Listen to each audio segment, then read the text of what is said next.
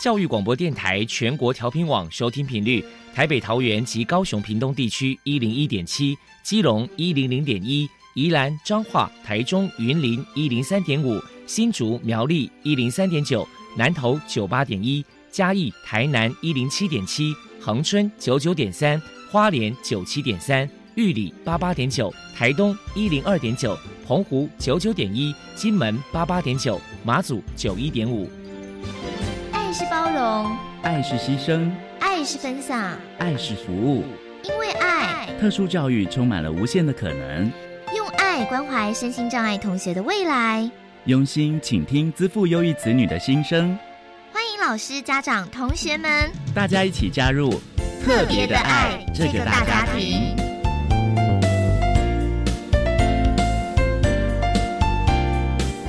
本节目由教育部学生事务及特殊教育司指导，国立教育广播电台监制，欢迎收听。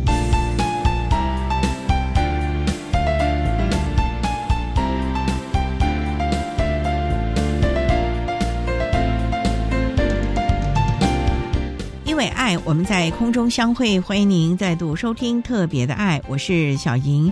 这个节目在每个星期六和星期天的十六点零五分到十几点播出。今天节目将为您分享有关于听觉障碍的相关资讯。首先，在爱的小百科单元里头，波波将为您安排大树抱抱单元，为您邀请蒲公英听语协会的理事吴奇义理事为大家分享听障儿家长的教养经验，希望提供大家可以做参考。另外，今天的主题专访为你安排的是“爱的搜寻引擎”，为你邀请获得一百一十一年教育部优良特殊教育人员荣耀的台北市立启聪学校高中部的方玉文老师，要为大家分享针对个别差异提供士气的策略，谈高中教育阶段听觉障碍学生教学的重点以及注意的事项，希望提供大家可以做参考。节目最后为你安排的是“爱的加油站”，为您邀请获得一百一十一年教育部优良特殊教育人员荣耀的台北市听障教育资源中心的娄威主任，为大家加油打气了。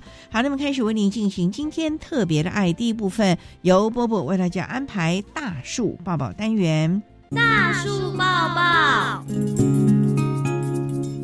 特殊儿的父母辛苦喽！我们将邀请家长分享教养的技巧、情绪舒压、夫妻沟通、家庭相处，甚至面对异样眼光的调试之道。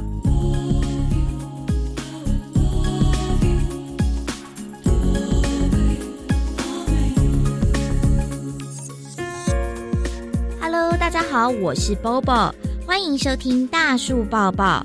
今天我们特别邀请到蒲公英听语协会的理事吴奇义先生来到节目现场，跟大家分享听障儿的家长教养经验谈。吴先生的小孩瑞瑞今年六岁。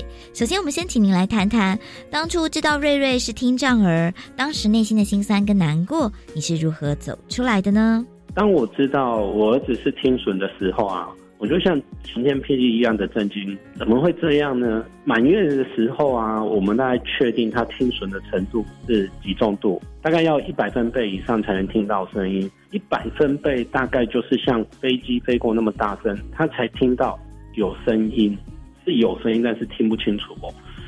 可是白天呢、啊，我都忙着工作。老实说，我晚上我自己常常会就是盖着棉被哭啦。上天给我的课题真的是很难，可是想想还好，他只是听不太到。如果有助听器就可以解决了。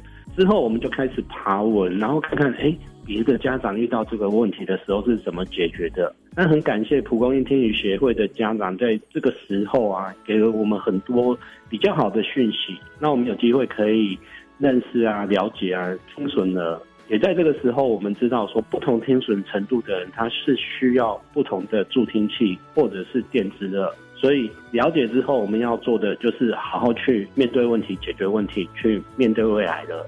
那请教一下，就说因为你为了这个瑞瑞投入很多心血跟努力，那要不要谈谈有找哪些组织机构的帮忙呢？我们很难过的时候，其实我们夫妻，因为我老婆是老师，本身来讲的话，我是在金融保险业里面，所以我们有很多时间去收集大量的资讯，去过滤资讯。那我也很鼓励说有遇到听损的家长，多从跟听语有关的协会去了解听损儿，因为那个正确性会比较高。而我们也在平日啊或假日，只要说马街、振兴、亚东或台大他们有讲座，我们都会去听，不管他是在哪一个县市，我们都去。然后我们也去参加妇联基金会、雅文基金会，因为他们是比较专业一点的英语教学，那我们去听他们讲座。透过上面的学习，我们找到的就是黄金三个月必须要确诊，六个月必须要治疗。一年开电子的是最有利的，所以我们已经没有时间可以错过三岁前听说的黄金期了。好，那再来可能想请教你自己觉得啊，在照顾瑞瑞的过程当中，遇到最大的考验是什么？你怎么去克服它的呢？在三岁之前啊，不管我们怎么跟我儿子说，其实他不太会表达，我们还是只能笑笑跟他说。因为我们不想让他从我们的表情去学到忧郁、难过的表情，因为听损它本身给人家的负就是负面状况是比较多的，那再加上他的表情的话，会让人家对这个孩子觉得他不 OK，所以我们就是尽量给他一些正面的。好在他很爱笑，他也常常展现他阳光般的笑容。等于也是花了很多的这个时间去面对这样的考验，对不对？对。好，那再来可能想请教一下您，就是说瑞瑞有没有其他的兄弟姐妹呢？瑞瑞有一个姐姐，那姐姐是一个比较正常的。那想问一下，就说那瑞瑞跟这个姐姐的相处互动啊，您的教养诀窍是什么？如何让你的爱不要太偏颇呢？对于说瑞瑞来讲，我们知道他是听损，但是我们不希望他用他。是听损这件事情，在小时候可能是任性的抢玩具，或者是任性的做了一些事情，所以我们把他当做是正常的小孩在教养。那我们也让姐姐知道说，其实弟弟他只是听不清楚而已，就跟我跟我老婆两个人都戴眼镜一样，这很正常啊。因为在教养上面，我们就一直都把他当正常的人在看，所以我们不会有给他任何的一个优惠的空间，让他觉得他。听损这件事情是他的一个武器，或者他可以用来去做一些他可能任性啊，想要达成这一目的。那再来可能想请教一件事情，就说瑞瑞不晓得有没有情绪上的问题呢？那面对他情绪问题，您的教养方法又是什么呢？这点的话，我就要非常感谢我老婆跟一些老师，他们都比较耐心的教导。那瑞瑞情绪是比较稳定的啊，可是当他情绪不稳定的时候啊。我们就会去同理他的情绪，比如说他在跟别的小朋友抢玩具的时候，我就会去问瑞瑞你怎么了呢？瑞瑞你很想玩那个玩具对吗？小朋友不给你玩，你很难过是不是？假设你的玩具被抢了，那你的感觉是怎么样？如果你想要跟小朋友玩，你要怎么跟他说？我们透过这样的引导，我们就是让瑞瑞他去认识、了解他自己的情绪。然后也尝试去表达他自己的情绪，跟如何去跟别人沟通。因为我们能陪伴他的时间不一定很长，但这一辈子他必须要为他的一些生活啊、行为啊、沟通啊去做一些负责任的部分。那这里可能想请教你一下，说瑞瑞有没有很贴心做一些窝心感动的故事呢？要不要请您分享？其实他做贴心的事情很多，但是。我想说，就是以一个小朋友的部分来说，那小朋友其实看到喜欢吃的东西，通常都是一口气都把它吃光光。那瑞瑞他很喜欢吃草莓，是他在吃草莓的时候啊，他会说：“爸爸工作很辛苦，我要留一颗给他吃。”虽然是一颗啦，但是我觉得他会想到我工作很辛苦，他想要跟我分享他最爱的草莓。这就让我觉得他是一个非常贴心的一个小孩。对呀，还蛮可爱的这个举动，这样子。对啊，好，那再来可能想请教一下您，就是说，要不要最后给同样是家里面有听障儿的家长一些鼓励的话呢？我觉得孩子是父母爱的结晶，所以父母要一起来照顾这个小孩。有时候我常常会看到听损啊，大部分都是妈妈独自在照顾。然后带着小孩可能去早疗啊，可能去医院啊。可是我在想，爸爸或许都忙着工作赚钱，可是孩子是夫妻共同生出来的，那生活跟教育应该也是夫妻一起做，这样对孩子的爱才不会有一个缺损。那另外也就是不要只着重在孩子是听损这件事情，因为他是一个完整的人。那完整人我们要去关心他的身体跟心理的部分，比如说。可能假日的时候，我们带着他出去玩啊，去哪边走走啊，或者是说让他去参加一些运动类的活动，不要担心说小孩子可能会碰撞啊，可能助听器或电子会有损坏这样。非常谢谢蒲公英听语协会的理事吴奇义先生接受我们的访问。现在我们就把节目现场交还给主持人小莹。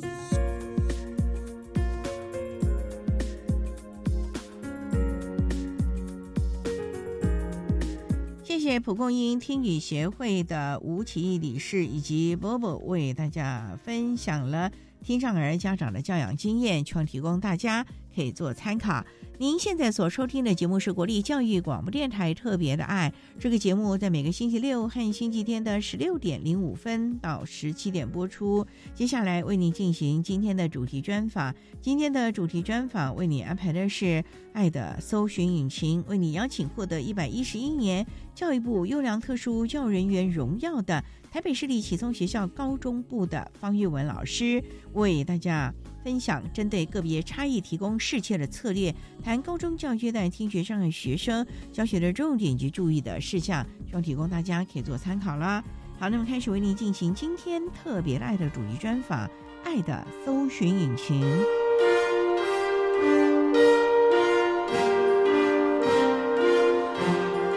爱的搜寻引擎。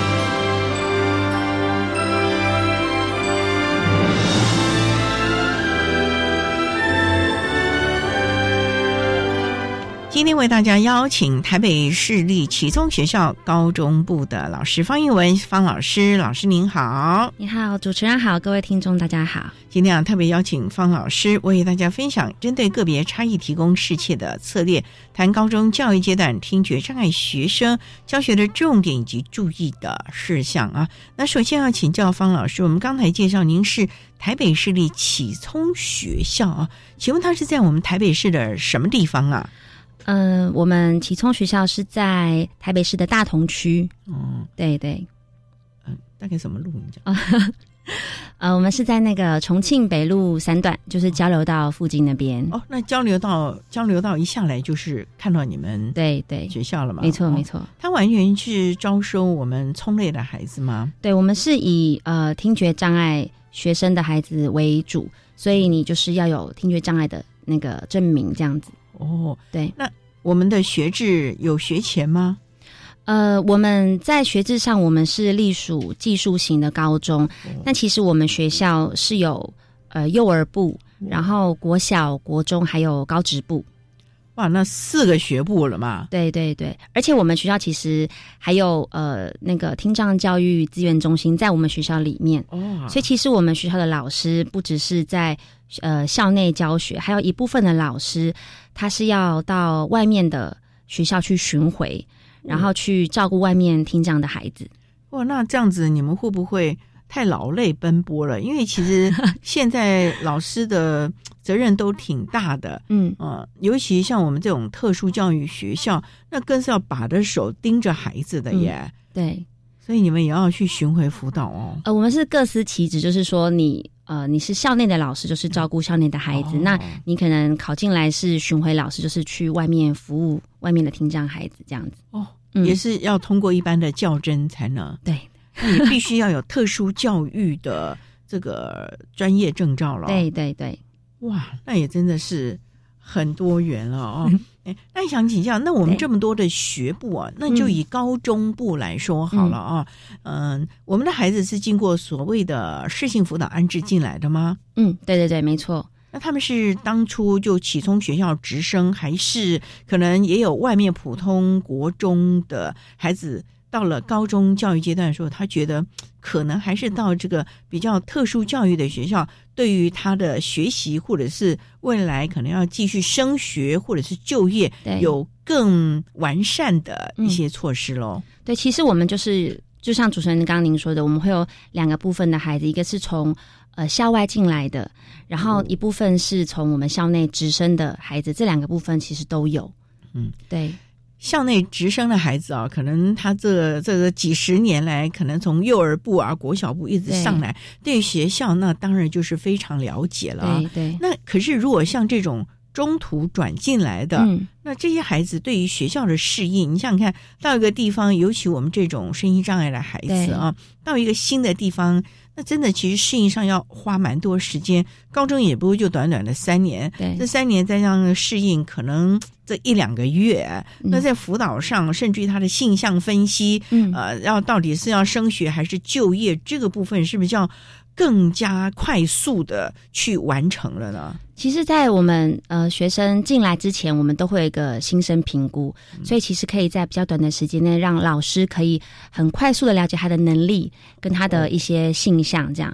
然后，呃，其实主持人刚刚说的，我蛮有感触的，因为其实我们接触很多是从外校来的孩子，就是他可能以前呃国小、国中并不是在我们启聪学校的，那这样的孩子其实。很多时候他进来刚开始他是，呃，有点畏缩的，嗯，因为他们其实，在外面的环境，呃，因为听觉能力的一些限制，所以其实他比较容易会觉得有时候会格格不入，或者是跟比较有孤独感。然后很多的一些活动，其实碍于听觉能力的限制，他其实没有办法，没办法参与，因为选不到他这样。对，那呃，进来我们学校虽然说。呃，很多人都会说，特殊学校好像是一个封闭的环境，可是其实进来我们学校，你反而机会更多。哦，对，就是比方说，像呃这些孩子，他可能外面他没有机会，可是进来之后，因为我们学生人数比较少，然后呃，我们就会有很多活动的机会让他们参与。比方说，其实。我们学校这几年都非常极力在推广国际教育，所以其实我们和呃日本的广岛南、呃竹坡的学校，甚至他们今年就有我们学校的呃学生要去北海道跟他们交流踢足球，对，所以这是国际教育的部分。那有的人也会指，哎，那你们是不是学生在学校你就没有机会跟外面的听人的孩子做互动或沟通？其实，在融合教育这一块，我们其实也是。花了蛮多心血的，像呃，我们现在每个礼拜，呃，一个礼拜大概有两节课，我们的孩子就会跟外面的孩子正规的课就是一起上课，哦，然后甚至是课余的时间，晚上六点到八点也会有安排，呃，就是我们可以跟校外的孩子一起上课，就是我们学校有参加那个高中的均职化的一些计划，所以其实我们的行政在这部分的推动是非常的积极，所以其实反而。是他们进入特殊学校，会有更多的机会去参与外面的活动，甚至是我们学校的老师也会呃指导学生，像参加科展呐，哇，或者是说一些科教计划。那这些他们可能在外面的学校是反而是没有机会，那进来特殊学校反而是有更多元的机会。哇，这真的是一个蛮好的一个方式了啊！对对，好，稍待我们再请台北市立启聪学校高中部的方玉文老师，他也是获得了我们一百一十一年教育部优良特殊教育人员荣耀的资深的老师了啊！好，我们稍待再请方老师为大家来谈谈高中教育阶段听障孩子的教学重点喽。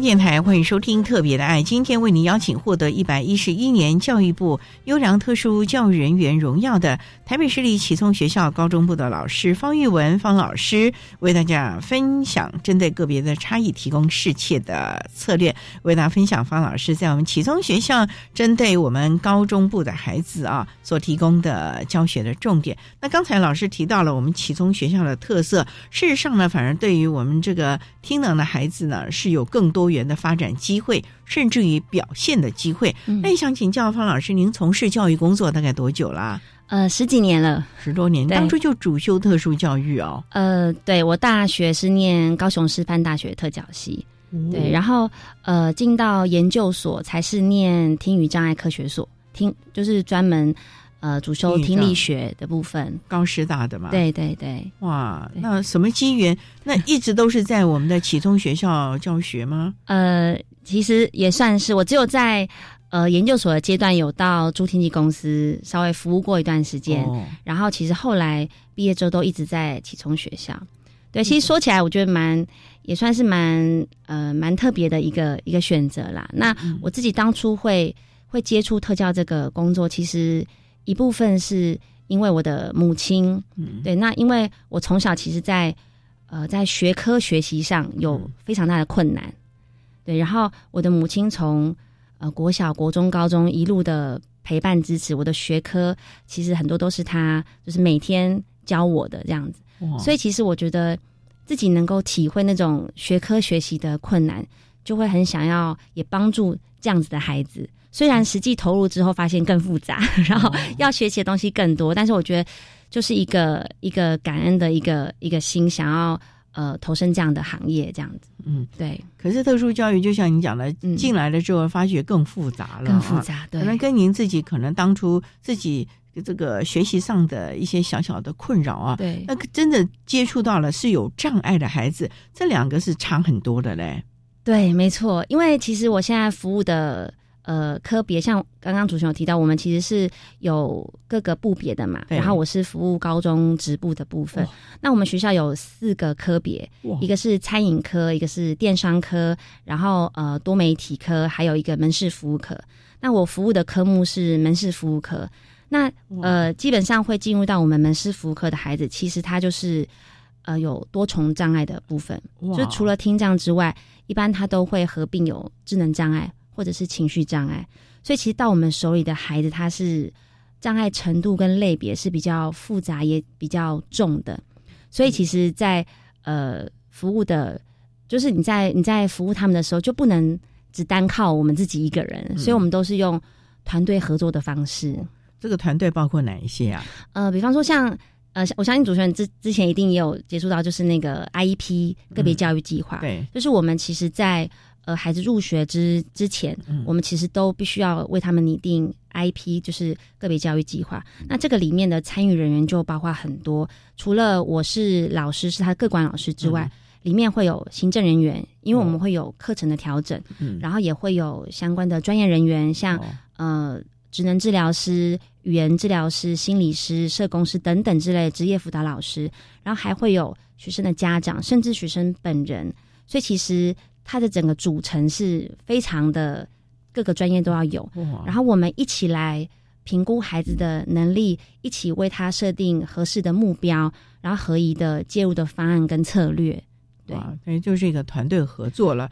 找出最适合孩子发展的方向，没错。然后在这可能在教育阶段最后的三年呢，提供他可能是职业的能力啊、职业的态度啊，以及怎么样进入主流社会的一些方法了啊。对，好，那我们稍待再请获得一百一十一年教育部优良特殊教育人员荣耀的台北市立启聪学校高中部的老师方月文方老师，再为大家分享在启聪学校。高中教育阶段，尤其在高职这个部分呢，针对我们听觉障碍的学生的教学重点，还有注意的事项了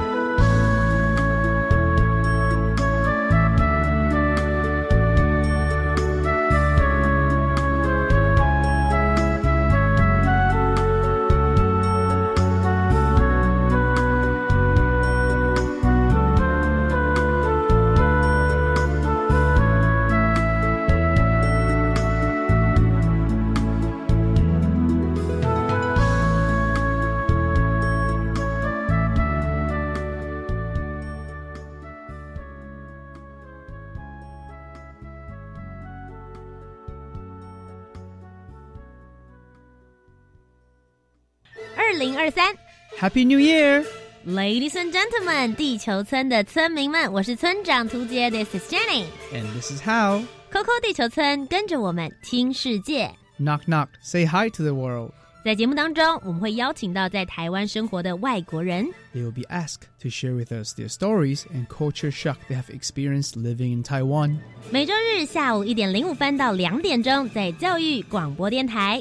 We'll see you on the air. 这些动人的故事真的是学生拍的吗？没错，孝道教育微电影得奖作品都是高中学生活用所学，用镜头捕捉人与人之间的沟通互动，记录生活中实践孝道的行动过程。好棒哦！我真希望更多人来看，让孝道精神落实在日常生活。对呀、父母的爱无所不在。更多资讯可以到大生孝脸书粉专查询。以上广告是由教育部提供。我刚刚接到国税局电话通知要退税呢，所以我赶快去提款机办理转账。等等，这是常见的诈骗手法，别被骗了。国税局只会用退税凭单或存款账户退税，不会以电话通知退税，也不会要民众使用 ATM 转账退税。原来如此，现在诈骗手法层出不穷，不小心谨慎真的不行呢。所以接到这类电话，一定要先冷静下来，并打反诈骗专线一六五求证，才不会得不偿失啊！没错，纳税义务人人有责，这样才能做个快乐纳税的好公民。财政部台北国税局关心您。管那么的税，落嘎西木啊！大家好，我们是欧开合唱团。您现在收听的是教育电台。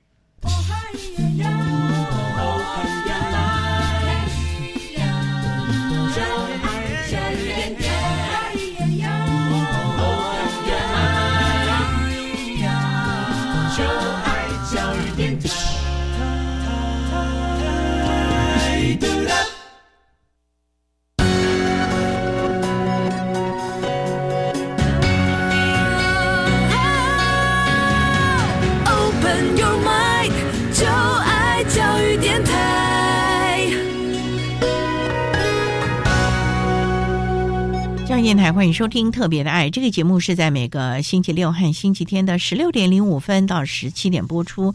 今天为您邀请获得一百一十一年教育部优良特殊教育人员荣耀的台北市立启聪学校高中部的老师方玉文方老师，要为大家分享启聪学校针对了我们高中教育阶段的孩子呢所提供的教学还有重点了啊。那刚才老师提到了，您负责的是我们启聪。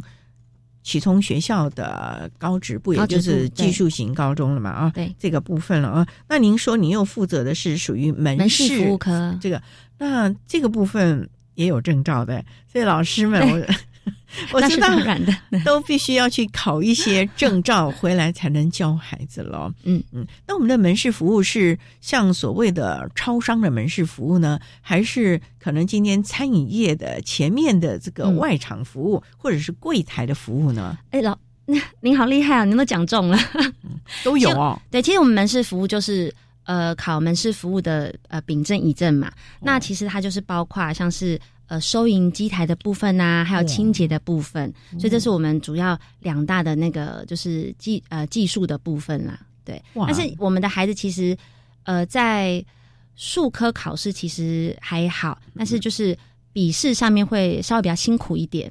哇，那所以你们要针对考古题，从高级就要开始 加强了呢。嗯。这我如果可以有有，就是我们评估有符合这样能力的孩子，其实我们会鼓励他。那但是因为其实现在目前的孩子，我们其实越越来越程度越来越越受越重了，嗯，所以其实我们在就是在我们刚刚说的 IEP 的计划里面，我们其实也必须去讨论到说他之后未来可能毕业，他未来的走向，那他可能。呃，如果他不能够进入一般的增进性的职场的话，嗯、他可能还会有其他的一些选择这样子。嗯、那其实像我们的孩子，目前大部分毕业之后，那刚刚刚主持人刚刚跟我说到说，我们可能有一部分孩子他是高中职部，那里面他可能需要去升学，那升学部分就、哦、呃另外另当别论，另当别论。对、嗯、他，他可能在专业的能力上面，或者在学科上面，他等于也是不能偏废，还是要很强。嗯、那除了这个部分的孩子之外的，要去就业或者是安置的孩子，我们就会在我们的呃个别教育计划的会议里面做非常详尽的讨论。那其实像呃职业能力的部分，我们是非常注重的。通常其实如果入学之后，我们的职业能力就会开始帮他做评估。那其实他在毕业之前，呃，也会有所谓一个职业辅导批量，是来自于可能呃重建中心或者是劳工局那边的。所以我们老师就必须要去思考说，呃，这个孩子如果毕业之后，他可能要去呃做职业辅导评量，然后职业辅导评量会决定说他未来。可能是去一般增进性的职场，有没有能力去？那或者是说他是去庇护型的庇护工厂，那这都属于劳工的部分。那如果他能力可能再不好的话，他就会去到呃日间照顾机构，像是小型作业所或是日托中心。那这个每一个层级都会有他所需要的能力。对，那我们就必须去评估说，这个孩子他可能未来的目标，希望是可以到小作或是到庇护工厂。那他需要在高中三年。需要具备什么样的能力？所以，我们就是我们不会是说，哎，你可能专业技能要好。其实，我们现在身心障碍的身心障碍者的呃，等于是说未来的就职或是能力上面，我们会用一个呃职业核心能力去做考量。就是你未来可能要进入职场，你必须具备哪样的核心能力？比方说，你需要的呃认知能力需要什么？然后你的生理功能要达到什么程度？然后你的工作态度，像主持人刚刚强调的，或者是说你的呃工作技能，大概你的工作速度，或是你的耐力、肌耐力什么的，都要考量进去。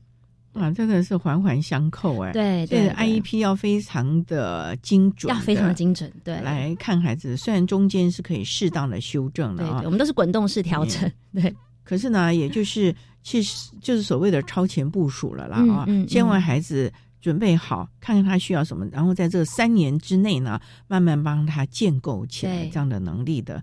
那就像您刚刚讲的啊，那孩子们如果今天他能够到我们所谓的一般性的就业的场域的话，那你们会让他去实习吗？啊，会。其实实习，我们我们学校会有一个一个单位特别处理这件事情，我们有个实习辅导处，然后里面会有。呃，就业辅导组长，然后也会有呃，就是也会有职业辅导老师，一些各个的呃，就是相关专业的人员，对，然后会他会为他们安排实习的场域这样子。然后如果在实习场域遇到一些什么困难，我们老师就可以及时的一起帮忙，然后在 IB 会议上大家一起共同讨论比较合适的处理的方式，这样。对，所以呃，其实像像就我们的孩子来说，听障的孩子最常被别人。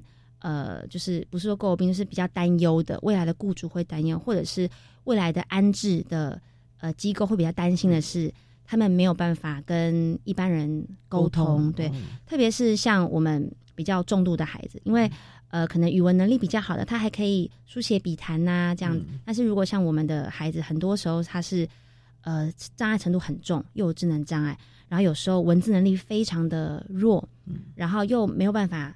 呃，残存听力又很很少，可能也没办法听清楚别人讲话，所以这样的孩子，呃，可能他未来要去的机构就会很担心，没有办法跟他们沟通。对，所以这个沟通的能力也是你们要去帮他建构的。如果不能够笔谈书写的话，那可能就要运用其他的科技辅具啦，或者是其他的方式。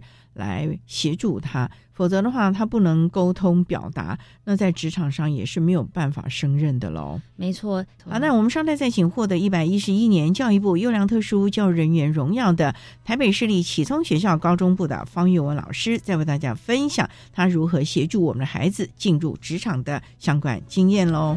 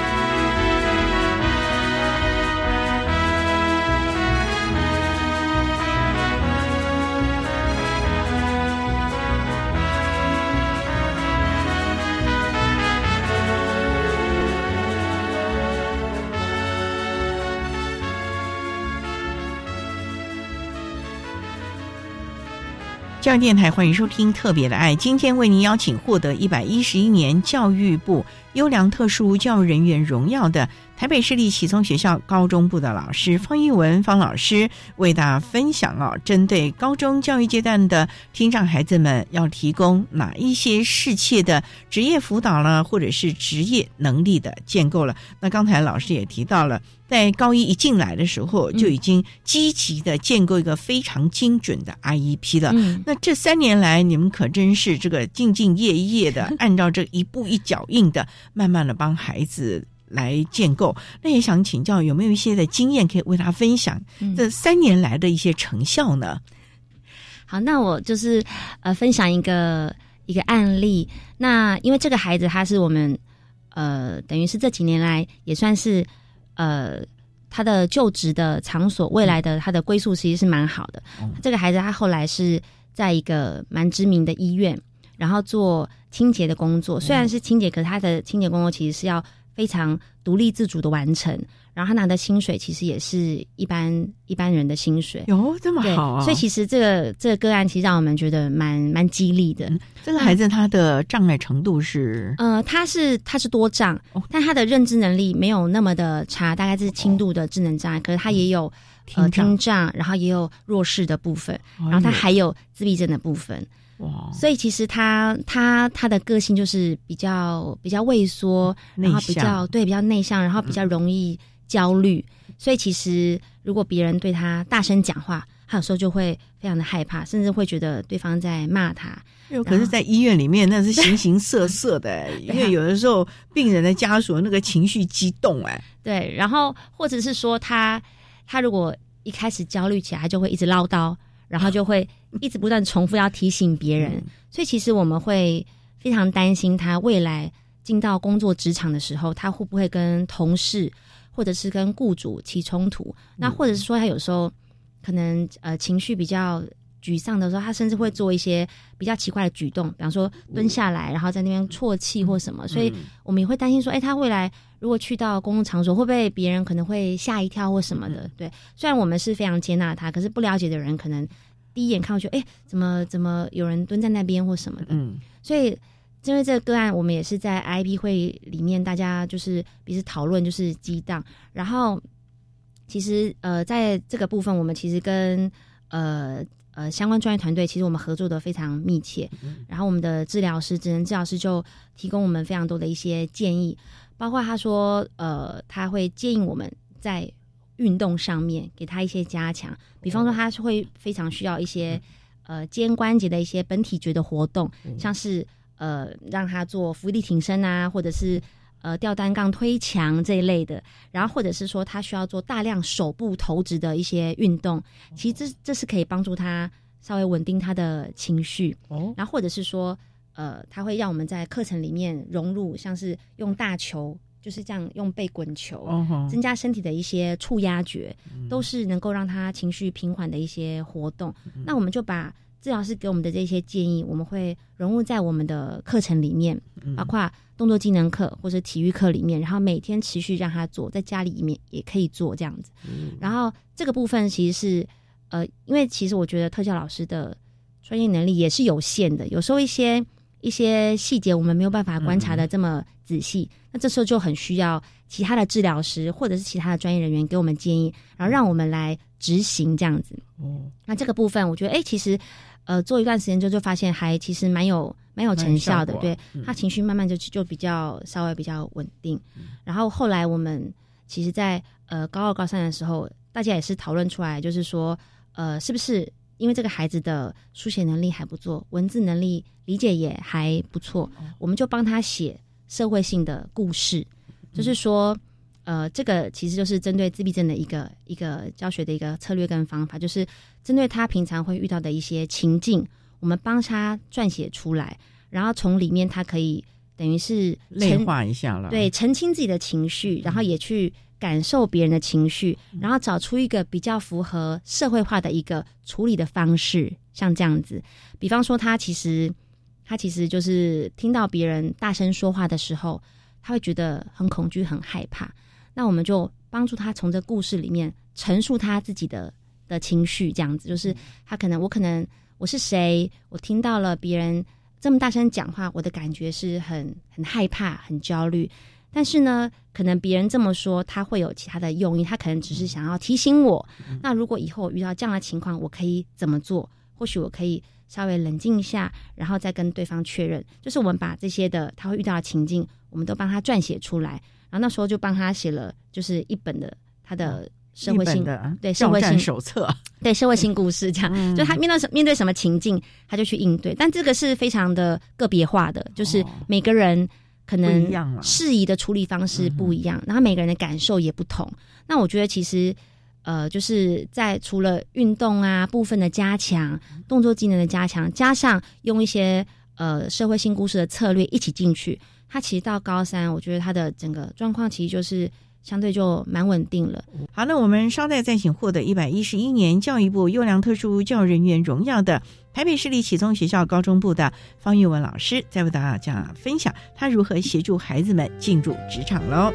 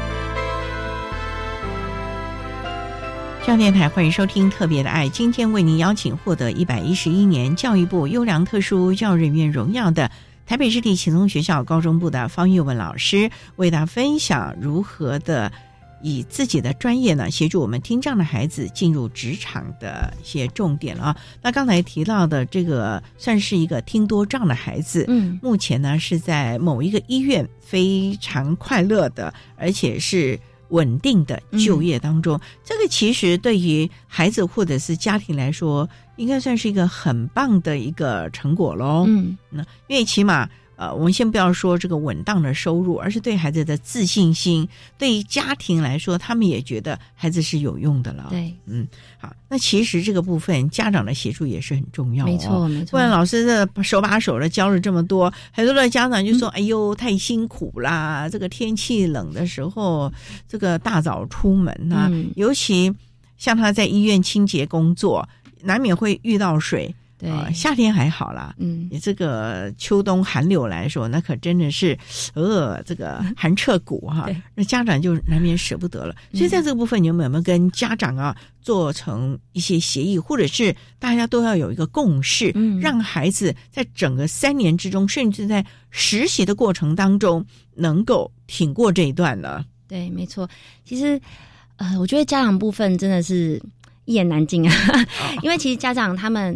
呃，我觉得要进到特殊学校里面来，甚至是说高中职也要做这样的选择，其实他们其实都会有一些担忧的。我记得，呃，几年前我就遇过这样一个例子，就是说我曾经接触一个家长，他其实对我们科的，就是对我们科，对我们高中职部非常的有兴趣，但是他就是一直没有办法下定决心，他就是非常的担忧。那我就是意外的跟他有所接触，这样子。然后后来我就稍微跟他聊了一下，那其实我觉得慢慢可以理解，就是说他的内心对于他孩子未来的担忧，因为当他让他的孩子进入到高中职部的时候，就意味着他的孩子必须要呃进入职场进入职场了，对他只剩三年了，所以他其实内心对他的未来是觉得很恐惧不安的。我觉得是这种这样子的不安感觉，让他其实很不想让他的孩子进入高中职部，他一直跟我说，他想让他国中继续留级这样子，然后。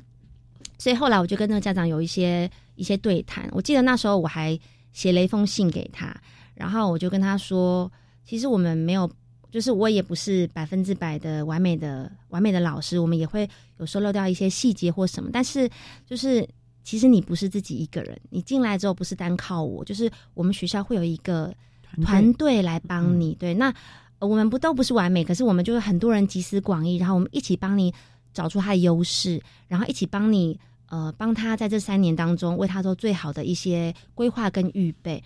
所以后来这个家长他的孩子应该是前呃前两年从我们从我们班毕业的啦。那这个家长最后他其实，在我们学校非常的投入，对他投入志工吗？对，当志工啊什么，其实就是一直不断的跟我们学校有一些很强的联系。那这个孩子其实他就是它是罕见疾病的部分，对，所以我们的孩子都是障碍类别很多的，也是听多障的，然后呃也是有佩戴听能辅具。那我觉得我印象很深刻是这个孩子他他的妈妈跟我说他。想他的孩子就是未来在他们家楼下，呃，开一个店面，因为他们有自己的一二层楼嘛。然后他希望可以自己带这个孩子，就是摆个摊，做点小吃什么。对，因为他可能他的他们家可能没有他一定要工作出去工作的必要，所以他希望说就是在自己的眼皮子底下，对，就近把关。然后每天还有一个固定的工作 让他做。对，没错。然后距离家里很近，所以他就比较能够安心。然后所以。我就说，嗯，好，那这样我们要怎么执行？因为其实如果你要开小摊，有可能会碰到比较烫的锅具、锅炉嘛，然后你又必须跟别人沟通。那这个孩子其实也是也是比较靠手语为主的孩子，跟别人在外面的听人来看，也是其实没有办法很顺利的沟通。这样，所以我们就是在 IP 会议上，我们就集思广益，最后我们其实有一些创意的发想。我们在高三的时候，他高三那一年。我们在学校就是为他弄了一台餐车，我们请学校的木工师傅，然后呢，用学校的剩就是残残余的那个木头，对，帮我们打了一台餐车，这是一台很大的餐车。然后呢，贩售什么？我们我们让他卖鸡蛋仔哦，对，就真的去买鸡蛋仔的机台哦。然后那时候就是每一两个礼拜，我们就让他在校学校里面校园贩售摊，对。然后我们学校老师真的非常的。非常的支持，这样每每个礼拜都络绎不绝。然后当然就是我们就从中可以训练他，那我们就会在里面做植物再设计嘛。比方说他什么样的距离是合适拿锅具的，然后锅具的手把做怎么样的调整，甚至按压那个那个就是那个面面糊液，你要按压的一些工具，我们都会做调整。然后并且就是他跟客人可能要。交流结账付账的时候，我们就用沟通板帮他设计。所以其实这一整套的一个部分，我们就在学校让他做练习，等于是学校相对让他实习。他这个孩子他在高三的时候，他也有曾经去我们学校附近的简餐店实习，他是站柜台，我们就用沟通板帮他设计页面，因为餐点是固定的嘛。对，那时候就跟呃店长还有职业辅导老师一起讨论，他就站柜台，虽然他。听的不是那么清楚，然后他也没有办法顺利说，但是他可以用沟通板，对方可以用沟通板点餐，他可以用沟通板回应，然后他就自己结账，然后拿出收据跟找钱给对方。他这个实习有实习一阵子，然后再加上我们在校内让他做一些餐点的贩售，所以就是说，其实我觉得他在毕业之后，毕业之前，我觉得。我自己是对他蛮有信心的啦，虽然他目前因为家庭的一些因素，他可能还没有开张，但是我对他是充满期待的。他妈妈也，我们就跟妈妈说，如果你随时需要开张、需要帮忙，其实我我们后来就是把那个所有他需要的一些一些工具啊，包括材料什么，全部都整套的，就是交给他的妈妈。然后如果他需要帮忙，我们也可以支援。就是我们其实非常期待这个孩子未来可以。闯出自己的一番事业，跟做点小生意，我觉得真的是让我们有很大的激励啦。那他最近有复习吗？我就很担心，过阵子就忘了。没有关系，我随时扣他妈妈。哦，所以妈妈也要在家里头没事儿就是训练一下。所以这个妈妈的参与度是很高的喽，参与度非常，她的支持度很高。从我觉得从以前一开始的呃没有那么信任，没有那么放心，到最后妈妈自己她的参与度非常高。她其实后来一直帮忙我们学校的一些教师会啊，呃，讲说是家长会，对家长会整个运作啊，她其实非常的投，她是一个非常认真的妈妈，对。那我觉得她后来不但是帮助她自己的孩子，她也帮助其他我们校内的孩子，嗯，对。所以我觉得其实这整个过程是就非常感动的。今天来我还问他说，哎，我可不可以分享你的案例？他说可以。真的很棒哦，因为他除了把自己的小爱对自己的孩子，他也把它扩充对于同校其他的孩子，对，尤其是家长，可能在观念的颠覆啊，对，或者是观念的建构以及孩子的态度的养成，我觉得他都可以以过来人的经验来告诉其他的家长和孩子，这就是大家一起共好，也是一种互助的一种情况。其实这样的家长还真的是应该要多多的呃多几位了啊，对，因为这样子可以作为其他家长家庭的。一个典范，对，可以大家一起了。因为我们在讲的所有学校的教育，不光是老师课堂上，家长也是一个重要的好伙伴。尤其像我们这些呃特殊教育学校实习的场域的这些专业团队更重要了。没错，所以呢，成功不是一个人成就的啊，是大家一起众志成城。就像方老师所讲的，其中学校的专业团队，大家集思广益，没错，为这个孩子打造了非常棒的。这些步骤让孩子一步步的完成了啊，哎，很开心啊，看到每个孩子的成果啊，嗯嗯，虽然中间很辛苦了啊。好，那我们今天也非常的谢谢获得一百一十一年教育部优良特殊教育人员荣耀的台北市立启聪学校高中部的方玉文老师，为大家分享了他们如何的协助了我们听觉障碍的孩子进入职场的重点了。非常谢谢你，方老师，谢谢，谢谢。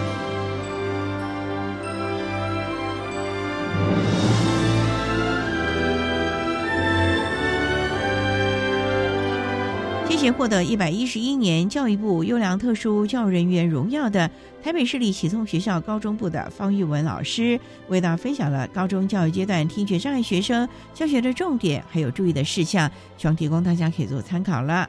您现在所收听的节目是国立教育广播电台特别的爱节目，最后为你安排的是爱的加油站，为您邀请获得一百一十一年教育部优良特殊教育人员荣耀的台北市听障教育资源中心的娄威主任，为大家加油打气喽。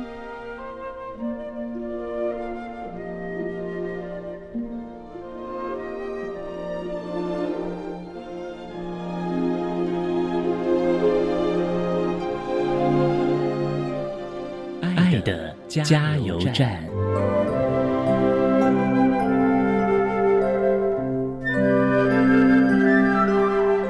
各位听众，大家好，我是台北市听障教育资源中心的罗伟主任。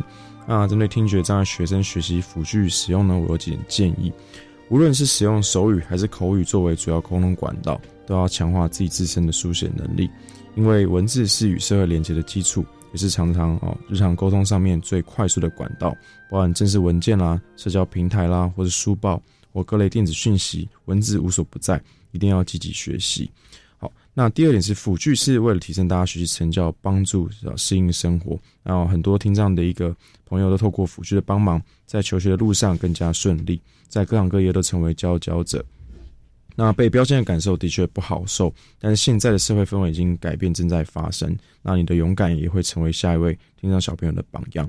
那最后呢，欢迎大家有任何问题都可以来电，特别是听障教育资源中心，或是到我们的网站、脸书留言，我们都会尽力来协助你。也欢迎大家向我们索取每年岁末出版的《听障教育期刊》，我们有丰富的内容可以等着你。那祝大家新的学期新气象，崭新出发。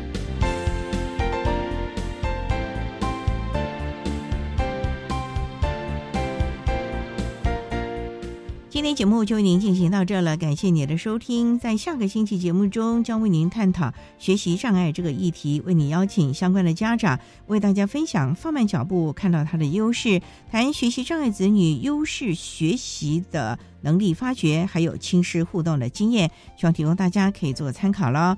感谢你的收听，也欢迎在下个星期六十六点零五分再度收听特别的爱。我们下周见了，拜拜。